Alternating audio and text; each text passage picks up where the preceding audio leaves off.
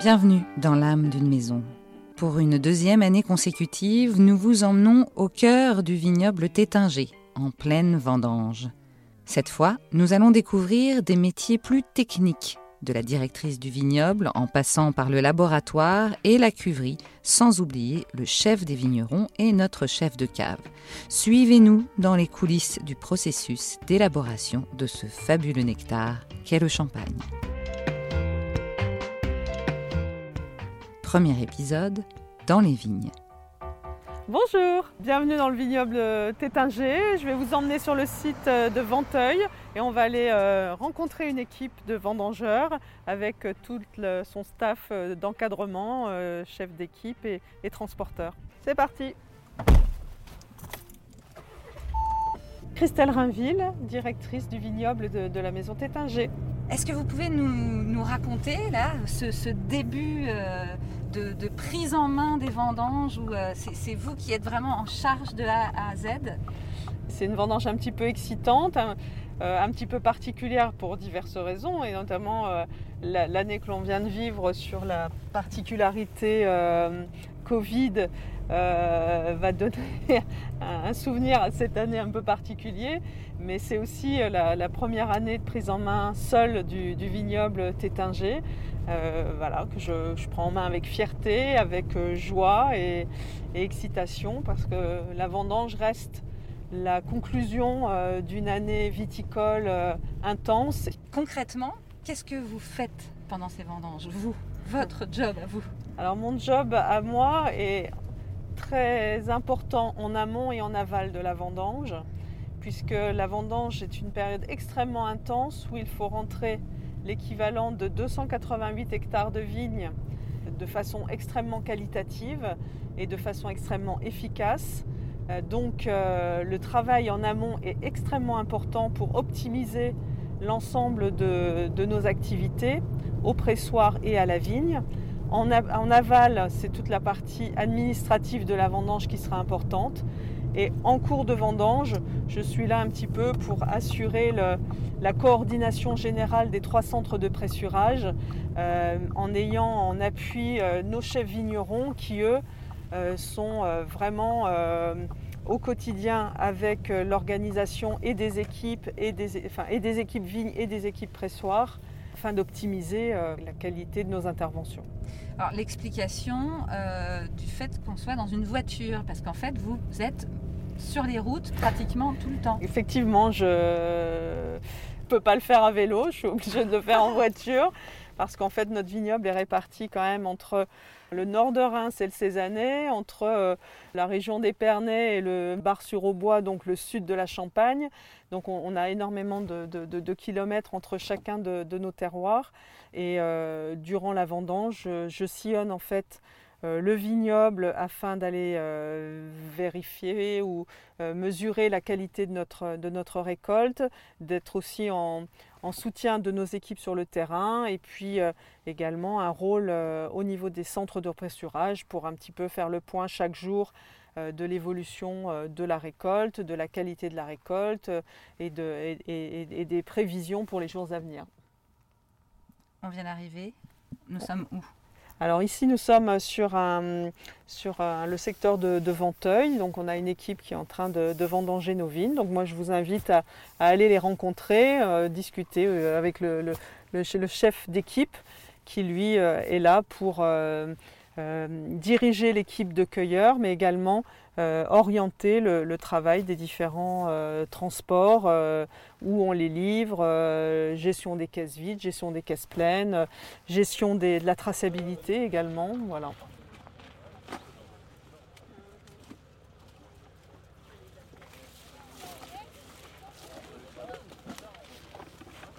Le mieux, c'est de vous montrer un petit peu une des applications de ce qu'on peut faire. Donc là, on est sur la partie viticole avec le point essentiel qui est le ramassage des raisins.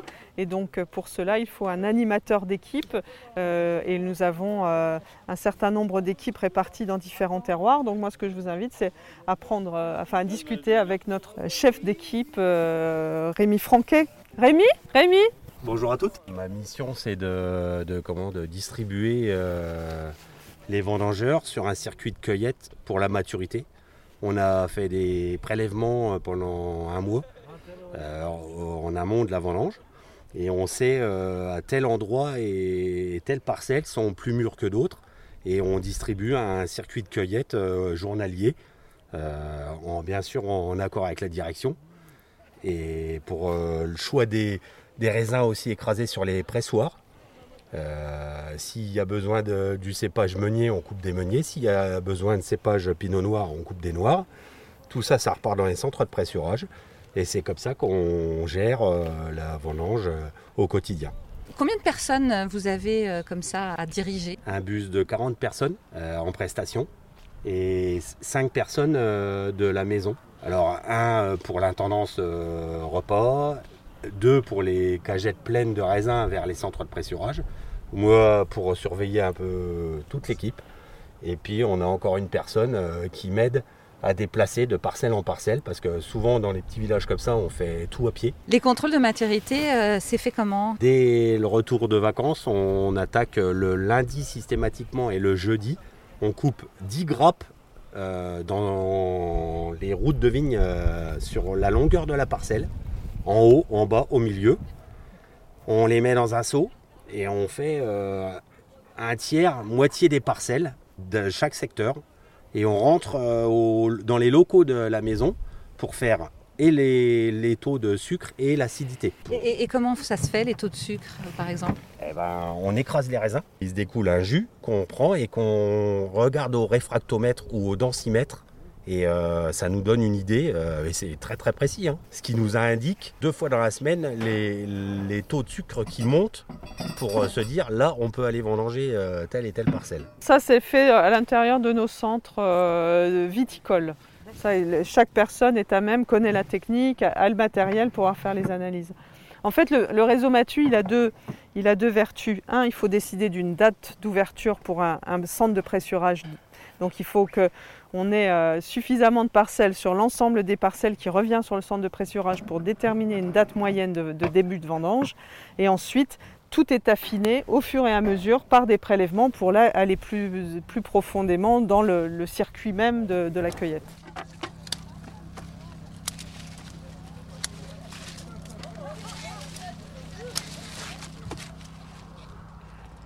Alors là, Rémi n'est pas content parce que c'est pas rogné au carré, alors que vraiment, très honnêtement, il n'y a pas grand-chose qui dépasse, tout est nickel, mais bon, Rémi est très perfectionniste. Ah oui, vous êtes perfectionniste Oui, un petit peu. Ça fait 20 ans que je suis chez Tétinger. Euh, j'ai changé ma façon culturelle complètement grâce à Tétinger.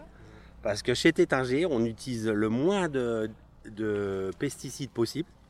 On traite souvent à mi-dose. On ne désherbe plus du tout. Le glyphosate, alors nous, il y a déjà des années des années qu'on ne l'utilise plus. Et euh, en fait, la méthode culturelle, euh, moi, j'y croyais pas, mais avec les années passant, euh, on a triplé les volumes de bouteilles vendues chez Tétinger. Et c'est les pionniers dans le, démarrage du travail du sol. Et ça, on le doit à Monsieur Arvois, Monsieur Collard, Christelle Rainville maintenant. C'est grâce à eux. Et Franchement, c'est un plaisir de travailler euh, quand on sait qu'il y a le moins d'intrants dans les vignes. Pour notre santé, pour la santé de tout le monde, du consommateur. Et franchement, euh, je pense que ça, c'est un avantage pour nous de, travailler dans une entreprise comme ça. Après, il euh, faut le vouloir, c'est un petit peu plus dur pour les salariés. Et, mais honnêtement, c'est un plaisir. c'est un autre monde. il faut accepter de travailler un peu avec de l'herbe, un petit peu des vignes moins au carré. Moi qui suis minutieux et casse-pied avec ça, avec les gars, euh, ben, j'apprends à des fois à dire ah ben non, euh, c'est un petit peu, c'est pas mis au carré, mais c'est normal. C'est la nouvelle façon culturelle de la boîte, de, la maison Tétinger.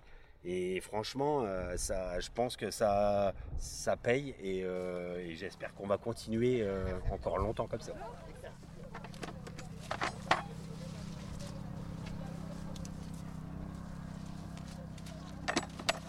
On parlait de la Covid tout à l'heure. Euh, qu'est-ce qu'il y a de plus à gérer que, d'habitude? Je suppose que ce n'est pas, pas évident tous les jours. Euh, en ce qui concerne les vendanges, en fait, il y a eu euh, une grosse, un gros travail de fait avec le CIVC, les maisons de champagne, le, syndicat général des vignerons, le, préfet, la région, pour mettre en place un cahier des charges sur définissant un petit peu les, bonnes pratiques en matière de, Covid sur tous les postes de la vendange. Donc ça nous a donné un appui pour mettre en place un certain nombre de règles. Mais bon, il faut savoir que de toute façon, les règles essentielles, c'est distanciation euh, et c'est les masques. Dès lors qu'on est à moins de 1 mètre, c'est masque obligatoire. Euh, donc euh, les seuls qui sont exemptés de masque, ce sont les vendangeurs qui, lorsqu'ils sont à l'intérieur des vignes, ont la possibilité de retirer leurs masques. Et c'est à nous de les positionner dans le vignoble de sorte qu'ils ne travaillent pas face à face et qu'ils soient en décalé pour être au-delà de ce mètre de distanciation. Vous avez senti que c'était d'autant plus de la pression pour vous qui preniez les manettes cette année ou... ça, rajoute, ça rajoute forcément euh, un petit peu d'inconfort, mais en même temps, on a su le gérer toute la campagne puisque euh, la, vendange n'est pas la seule activité qui a été euh, sous cette euh, période un petit peu particulière. depuis les bourgeonnages, ensuite il y a eu relevage palissage qui sont quand même des, périodes intenses de, travail manuel aux vignes. et mm, il, a fallu aménager en fait notre, notre façon de travailler. Ça s'est super bien passé toute la campagne, donc il n'y avait pas de raison que ça se passe pas bien lors de la vendange le, gros risque au moment de la vendange, c'était de se dire, euh, ben voilà, il ne faudrait pas qu'on ait une équipe qui tombe malade qui, et qui pourrait mettre en péril la cueillette d'un secteur ou, euh, ou alors euh, une équipe pressoir. et là, on serait très très embêté sur des postes très spécifiques de métiers. Bon, voilà. Donc pour l'instant, ça se passe très bien. on, va, on va croiser les doigts pour que ça, continue à, à, se passer aussi bien sur la fin de la campagne, enfin jusqu'à la fin de la vendange. Comment on en arrive à être chef des vignobles? Ah, ah bah, il faut un petit peu, un petit peu d'histoire, un petit peu d'âge peut-être. En fait, euh, j'ai démarré ma, vie professionnelle euh, au comité Champagne, donc, euh, qui est l'organisme euh, qui gère toute la partie technique, vitionneau et, foncière de, la Champagne. Et donc, dans ce cadre-là, j'étais conseillère viticole. Et j'ai quand même, durant ces années, j'avais vraiment envie d'avoir mon propre vignoble. Et puis voilà, quand on est jeune, on n'a pas les moyens, on n'ose pas. Et, et je me suis dit, bah, pourquoi pas devenir, euh, de, diriger le vignoble de quelqu'un d'autre. Et j'ai eu la chance de diriger euh, le vignoble d'une autre maison avant Tétinger. Et me voilà maintenant euh, chez Tétinger avec beaucoup de joie et de fierté, puisque c'est l'un des plus gros vignobles de la Champagne, avec un, de très beaux terroirs. Ça veut dire que la femme prend sa place dans ce monde euh, des vignerons, du vignoble, sans anicroche Écoutez, euh, le, monde a bien changé parce qu'effectivement, quand j'ai démarré dans la profession, euh, les femmes étaient assez, assez rares euh, au, sein de, de, la technique viticole. Et euh, ben, voilà, je fais partie effectivement des, des, des, premières qui sont arrivées. Alors peut-être qu'on n'a pas trop découragé les gens et que, et que ça a permis à d'autres, d'autres femmes de s'exprimer. Mais toujours est-il, c'est qu'on voit quand même effectivement de plus en plus de femmes dans le vignoble, de plus en plus de filles qui reprennent l'exploitation de, leur, de leurs parents. Et ça, je, je m'en réjouis, c'est bien.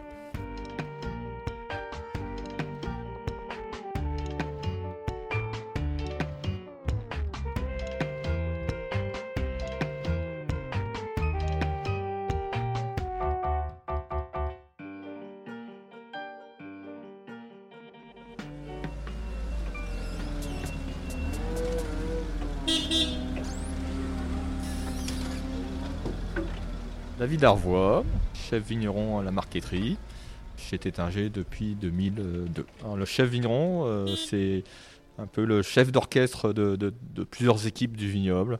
Tous les travaux euh, de la vigne qui vont donc euh, les travaux de l'hiver jusqu'à la vendange. Donc toute une succession de, tâches manuelles à organiser et mécaniques avec les, tracteurs viticoles.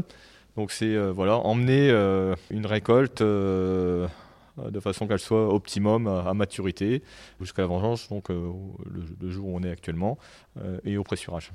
Alors là, on était dans les vignes avec un de vos collègues, Rémi.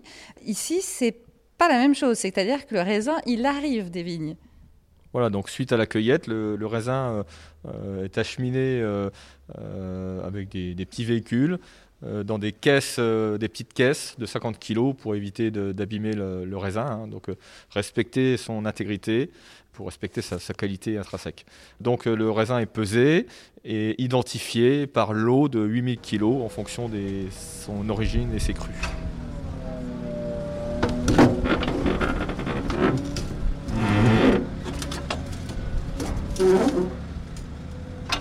M'appelle Victoria. Ça fait dix ans que je participe aux vendanges pour la maison Tétanger. Je travaille au centre de pressurage. J'accueille le raisin. Je suis en contact avec tous nos livreurs, nos clients et aussi avec les chauffeurs de, Champagne Tétanger. Donc j'enregistre le, le raisin par la quantité, par la qualité. Je forme les lots de raisin blanc, raisin noir, donc par le cépage. Après, donc on prépare les, on appelle mar, mais c'est les pressurages. Donc chaque pressurage euh, contient 8000 kg et à peu près 180 caisses. Donc, pour verser 180 caisses, il faut être bien musclé. Donc, c'est pour ça qu'on choisit toujours nos hommes de caisse qui sont forts. Donc ça, ça se passe très bien, notre travail est très bien organisé. Pour mon métier, il faut euh, être euh, assez rigoureux parce que, bon, une petite erreur peut avoir les, les conséquences. Donc il faut aimer les chiffres et il faut bien maîtriser les outils informatiques. Ce qu'il faut, c'est quand même être très très vigilant, très minutieux quand même, parce qu'il ne faut pas se tromper. D'abord, c'est expérience qui m'aide, parce que au bout de 10 ans, je sais déjà quel cépage existe, terre possède quel cépage, donc je connais déjà par cœur. Mais comme je disais, il faut pas se tromper pour ne pas passer de 8000 kg, sinon on aura trop de jus pour ce mar-là ou pas assez. Donc euh, voilà, rigueur, rigueur, ça, ça compte beaucoup. Donc on presse à peu près 10 mars par jour. Donc ça fait 90 000 kilos par jour. Et, donc euh, là, en, pleine vendange, c'est un peu euh, la folie, non? Vous, vous, vous, êtes toute la journée derrière votre... Oui, je suis toute la journée, mais vous savez, la fatigue est saine. J'aime beaucoup. Les vendanges, je me suis accrochée à ça. ça hum, J'aime beaucoup bah, tous les vignes. Déjà, je suis d'origine d'Ukraine, je viens de pays agricoles. Nos terres sont euh, comment, les terrains ukrainiens donnent beaucoup de fruits. C'est ici que j'ai découvert, ces terres viticoles, les vignes et le paysage que je peux observer toute la journée. C'est magnifique. Donc euh, voilà, je me suis attachée à tout ça. Donc même la fatigue, euh, quand même, ça se cumule au bout de 14 jours. Mais je reviens chaque année, chaque année. Je, je suis passionnée déjà de ça. Mais alors, en dehors des vendanges, vous faites quoi comme métier? Je suis comptable, je travaille au foyer Raymond. Donc quand même, mon métier m'aide beaucoup. Il faut avoir des euh, réflexes comptables.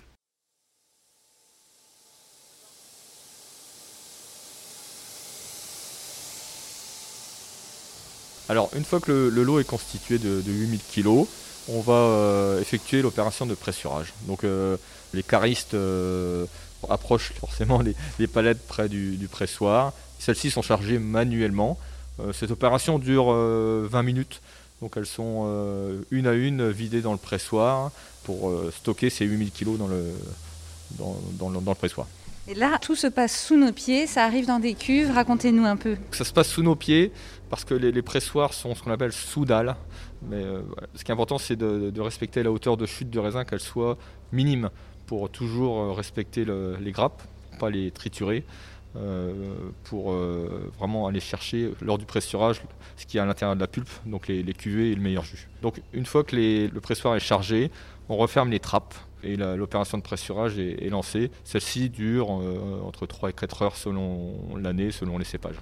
Donc le jus est extrait, donc il faut qu'il soit extrait très lentement pour vraiment aller chercher l'intérieur, parce que la pellicule c'est là où on a une partie de la matière colorante, donc ça ne nous intéresse pas pour faire un jus blanc pour le champagne.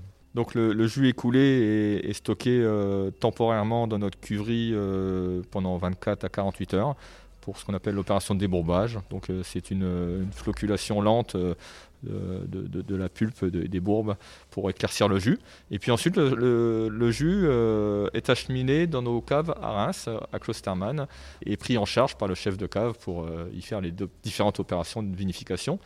Donc la citerne va arriver, euh, donc on va euh, pomper euh, le, jus, le mou dans cette citerne. Donc les citernes est quand même compartimentée, donc pour respecter les, différents crus et cépages. et puis la citerne emmène le jus à Klosterman et c'est le, chef de cave qui prend le relais de toutes les opérations. Allez, je vous y emmène.